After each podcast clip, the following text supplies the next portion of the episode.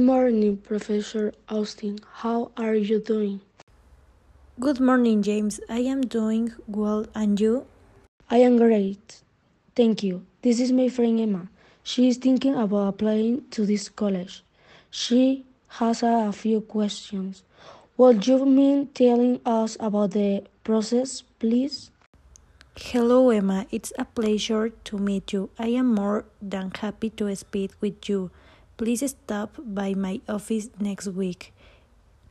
It's a pleasure to meet you, Professor. Thank you so much for helping us. Don't mention it. Hopefully, I will be able to answer your questions.